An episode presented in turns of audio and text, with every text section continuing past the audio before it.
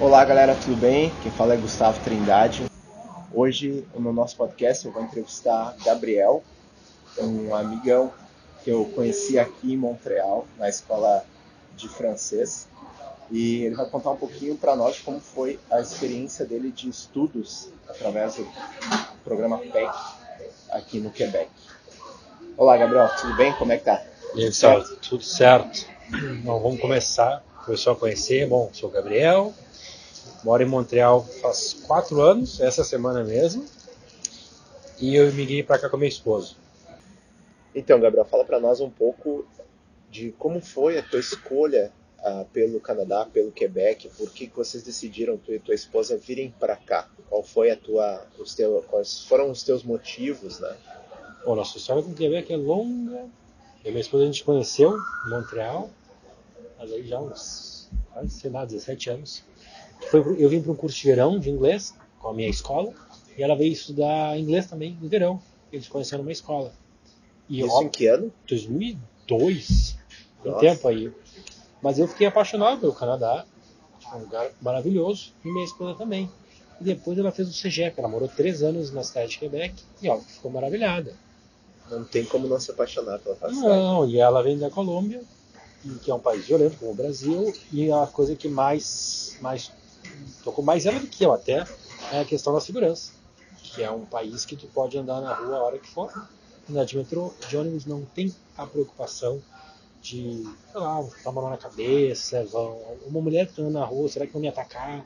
Sabe? É, Montreal realmente é muito segura. Eu já vi isso de gente da França dizendo que era tranquilo. Então, isso traz uma tranquilidade. Tu queria ir para um lugar que te proporciona isso. Óbvio que nenhum lugar é perfeito, não vamos exagerar, mas faz bastante diferença, eu acredito, quando tu pensa a longo prazo, quais são as coisas que tu quer, como tu quer viver. Tá? Bacana. E quando tu veio para cá, uh, tu veio com visto de turista e tu veio fazer o curso de línguas ou tu já veio com visto de estudos?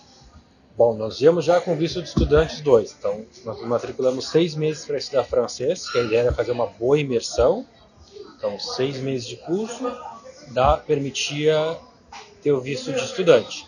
Nós temos seis meses de estudo de francês. Nesse meio tempo, eu e minha esposa nos aplicamos cada um para o seu programa de mestrado. O meu era na Universidade de Montreal, mestrado em Direito, e ela na, na área dela. Depois de seis meses, troquei o visto para outro visto de estudante, mas enfim, outro visto, e aí comecei o programa. É um mestrado em Direito, embora seja na Universidade de Montreal, que é uma universidade francófona, é um programa em inglês. E a tua formação no Brasil é em direito também? Sim, advogado no Brasil. Perfeito. E aqui era um mestrado em direito, um programa voltado para estudantes estrangeiros. E, e ele era dado em inglês. Então, era um mestrado 45 créditos e foi no decorrer de um ano. Então, eram, digamos, começava em setembro ou agosto setembro, um ano agosto, aí. um ano corrido sem intervalo. Tem duas semanas em, em dezembro ali, que é, que é as férias de inverno deles. E acho que tem uma semaninha de folga no meio, mas não, não, não tem férias não, tem Entendi.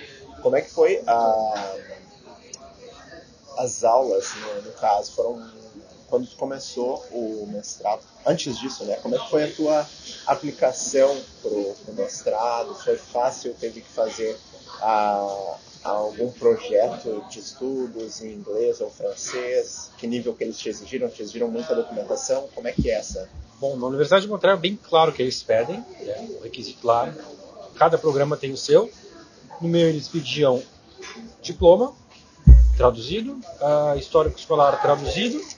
Como o programa era em inglês, eles pediam um certificado do TOEFL. Eu apresentei um outro que eu tinha, e se fosse necessário eles chamavam para entrevista. Eles aceitaram meu certificado, que era da Universidade de Michigan, então não teve problema.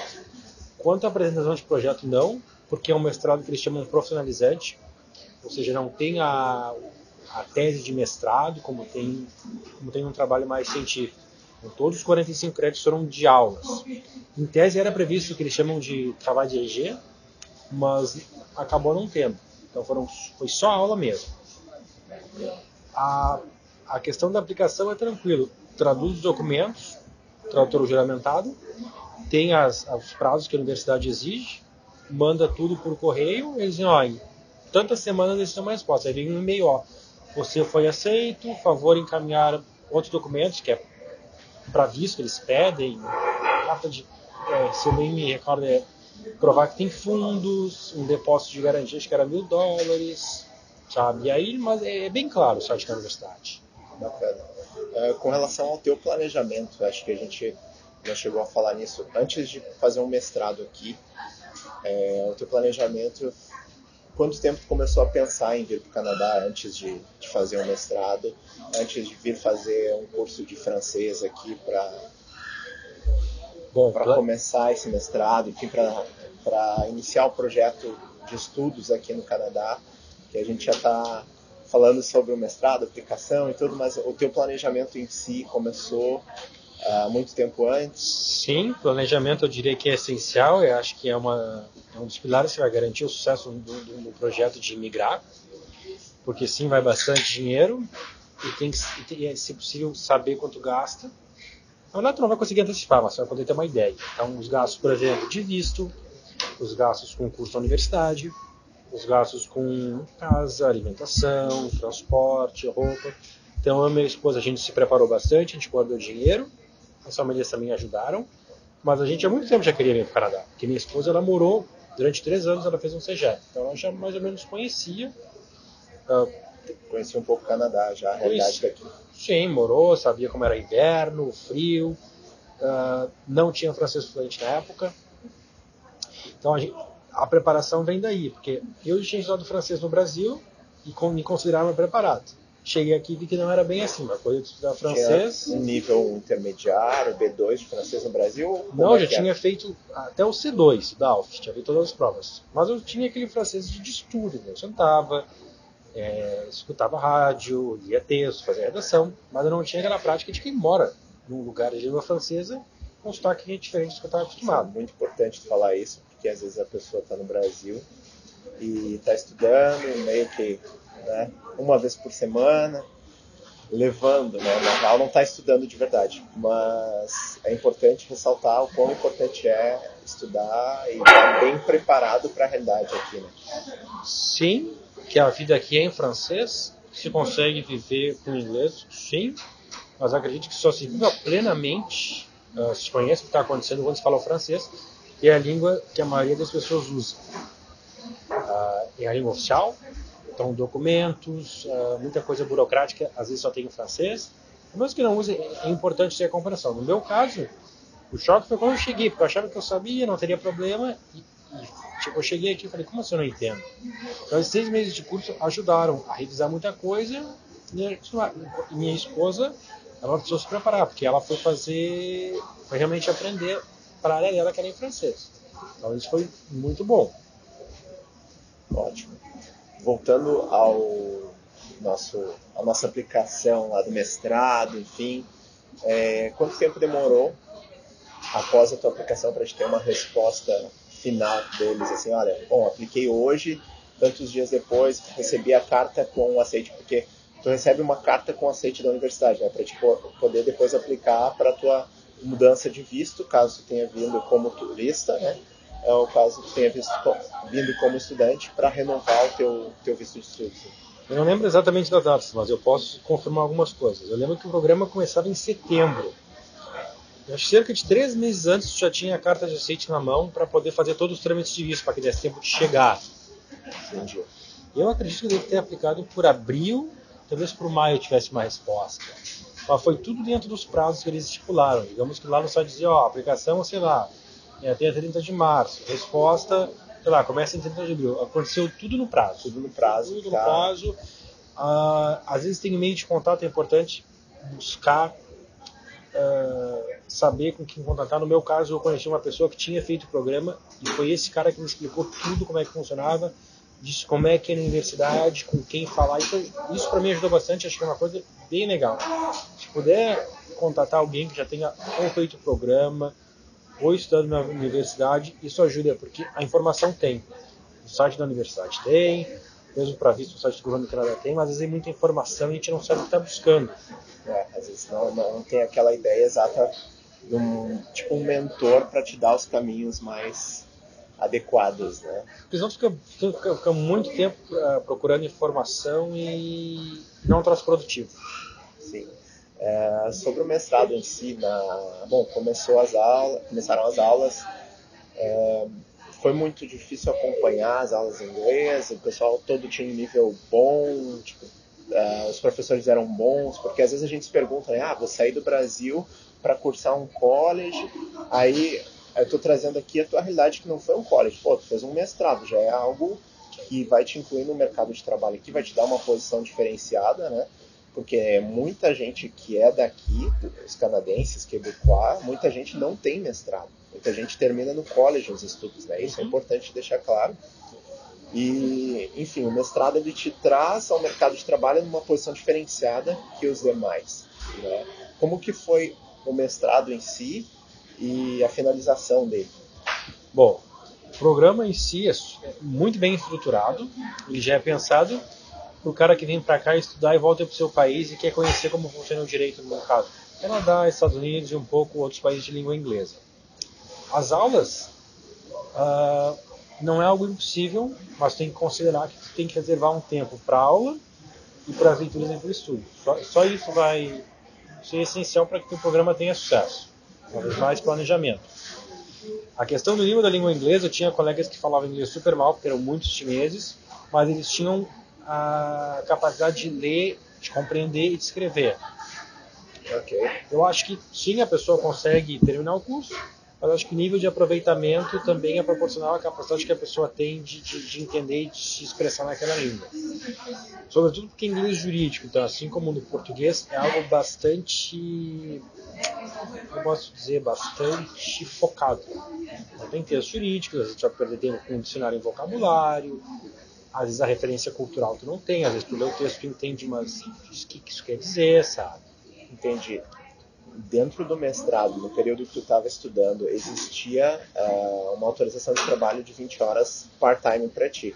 Uh, tu tinha tempo de trabalhar nesse período? Bom, tecnicamente existe essa autorização, muitas vezes está no visto. É, tem algumas exceções que não pode trabalhar com criança, não pode trabalhar com profissional de sexo, tem mais uma coisa e outra.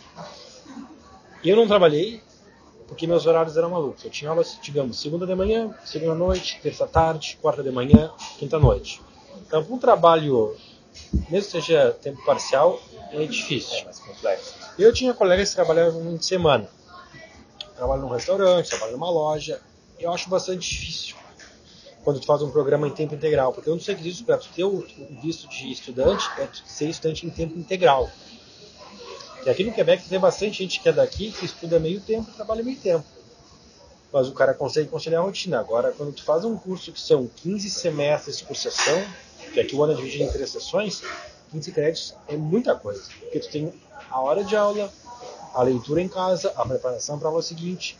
Aqui são, tem as provas, que são, eles chamam midterms, que é na metade da, do trimestre, e no final, então, se tra trabalhando, no meu caso era difícil. Eu conheço gente que conseguiu trabalhar durante o curso, isso deu bem.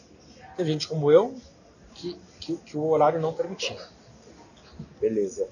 Uh, só para deixar claro, tu falou que no final do curso, no final do mestrado, não teve um trabalho uh, de conclusão, né? Que ele não é um mestrado uh, científico, é um mestrado profissional.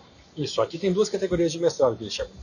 O mestrado, digamos, acadêmico, em geral são 30 créditos de aula e cerca de 15 créditos, ou menos, eu não tenho certeza, voltados à redação de um trabalho, seria a tese de mestrado. Tem outro como profissionalizante, que é o meu, são 45 créditos de aula. Em alguns é previsto que eles chamam de trabalho de RG, que é um trabalho final, mas ele é mais curto. No meu caso, no meu ano, no meu curso, ele não foi solicitado nós tive 45 créditos de aula. Nós tínhamos, cada cadeira tinha sua avaliação, fosse prova, trabalho, geralmente eram duas avaliações cada cadeira por sessão. Foi isso. Perfeito. E o mestrado durou um ano. É, então, para a gente ter uma, uma comparação, né? Normalmente, quando a gente fala em mestrado no Brasil, a gente associa a dois anos. Né? Sim. E aqui, tu está desmistificando isso agora para o pessoal que está ouvindo esse podcast e dizendo que fez um mestrado em um ano, tempo integral, Uhum. e pós-mestrado, eh, tu obteve o diploma, finalizou o mestrado, eh, uma vez que finalizou o mestrado, tu conseguiu para aplicar, aplicar pelo PEC Estudo com o diploma do mestrado, como é que foi? Eh, tu teve que comprovar o francês que eles pedem, porque a tua formação foi em inglês. Pode falar um pouquinho disso para nós, Claro, por favor?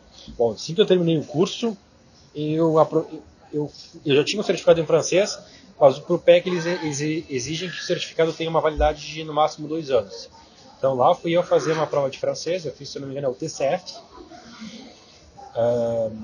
Fiz um pouco, um pouco depois que eu terminei as aulas, vai lá, faz a prova, paga uma taxa e é bem rápida o, o, a- o resultado. Sei lá, questão de uma semana tu recebe e-mail, ó, tá aqui o resultado, tá em um, PDF que já é para tu mandar para a aplicação do PEC. Os caras já fazem para isso, é, é bem, é bem prático o negócio.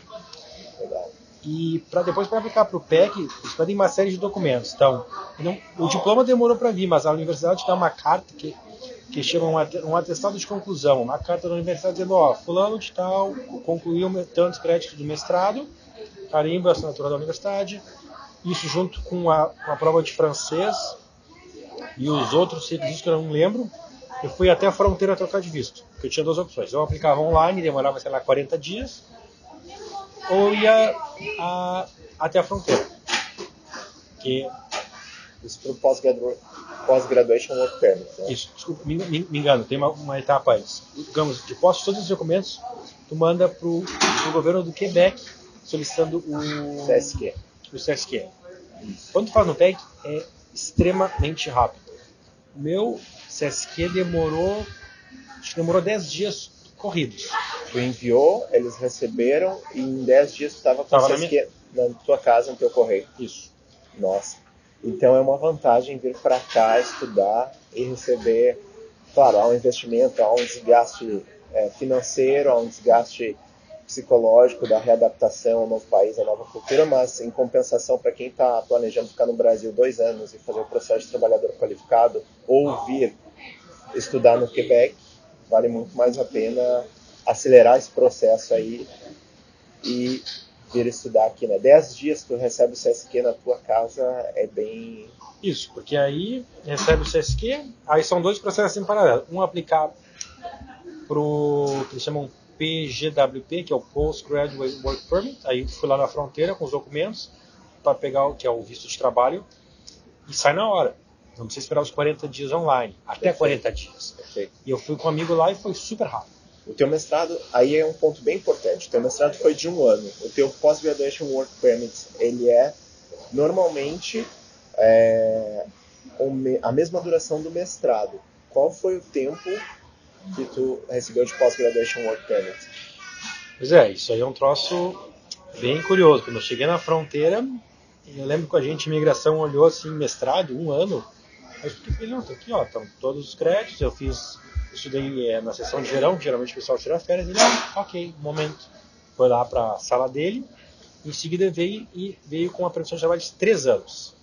Então, a lei fala que é a mesma duração, o programa seria de um ano, eu estava esperando receber uma permissão de um ano, quando na verdade eu recebi uma permissão aberta de três anos. Olha que legal. Uhum. Isso é muito bom. Né? É, Facilita a vida, porque em paralelo, minha esposa e eu aplicamos para residência permanente no, no, feder- no- com o governo federal. ok. E aí vai mais papelada, mais taxa, e tu manda, tipo, o governo federal, a estimativa quando eu fiz era 16 meses. Mas se eu tivesse recebido um visto de um ano, ficariam aí quatro meses faltando que pode ficar aqui, Sim, pode trocar o sim. visto, mas é, é uma complicação a mais, é uma preocupação a mais. Então, com os três anos eu tinha tempo de sobra para trabalhar, para ficar aqui numa boa e para esperar o resultado da residência permanente, que também chegou dentro do prazo. O Bacana. governo estimava 16 meses, chegou em 15 meses e meio. com pô, bacana é uma novidade eu não acho que eu não tu não tinha me contado esse detalhe dos três anos. Eu imaginava que fosse um ano e por isso eu estivesse correndo para dar entrada logo na residência permanente. Mas bacana saber isso hein? É, com relação ao pós mestrado né? Tu foi procurar trabalho na área tu começou a trabalhar numa grande empresa, já está trabalhando hoje numa das Big Four. e como é que como é que é? Podia contar um pouco como está sendo a tua experiência pós-mestrado de Claro, é um caminho que não é fácil, já, já, já adianto, não, é, não são só flores. Eu me formei em setembro, e aí até chegar, até pegar o visto e tal, dei umas semaninhas, eu mandei muita oferta de emprego. No início eu achava que eu só trabalharia na minha área, mas eu sou formado no exterior em Direito. Quando tu vê um cara formado no exterior em Direito, eles não, o pessoal não, não faz muito uma, o que, que esse cara pode oferecer. Então eu estava tendo dificuldade. No exterior, dias na, no, no, no país de origem. Isso, isso. Isso que antes tu tinha mencionado que tu tinha feito em Michigan um, uma prova de inglês. Uma prova de inglês. Mas okay. foi um certificado. Uma prova como o, TCF, o Delphi. Entendi. Então a tua formação no direito foi feita no Brasil. Isso, eu graduado em direito no Brasil e, fiz um mestrado em direito no Canadá. Perfeito. Eu digo, a minha graduação em direito não é no Canadá. Então para eles sou meio estranho. Eu não conhecia também, admito não conhecia como é que funcionavam as coisas. Então mandei muito, muita oferta de trabalho em muita área, em coisas que não tinha que nada a ver. E a maioria, da, quando eu recebi a resposta, pessoas olhavam, viam um cara formado super, chamam sobrequalificado. Ah, vamos ligar, não ligavam. E eu não tinha residência permanente.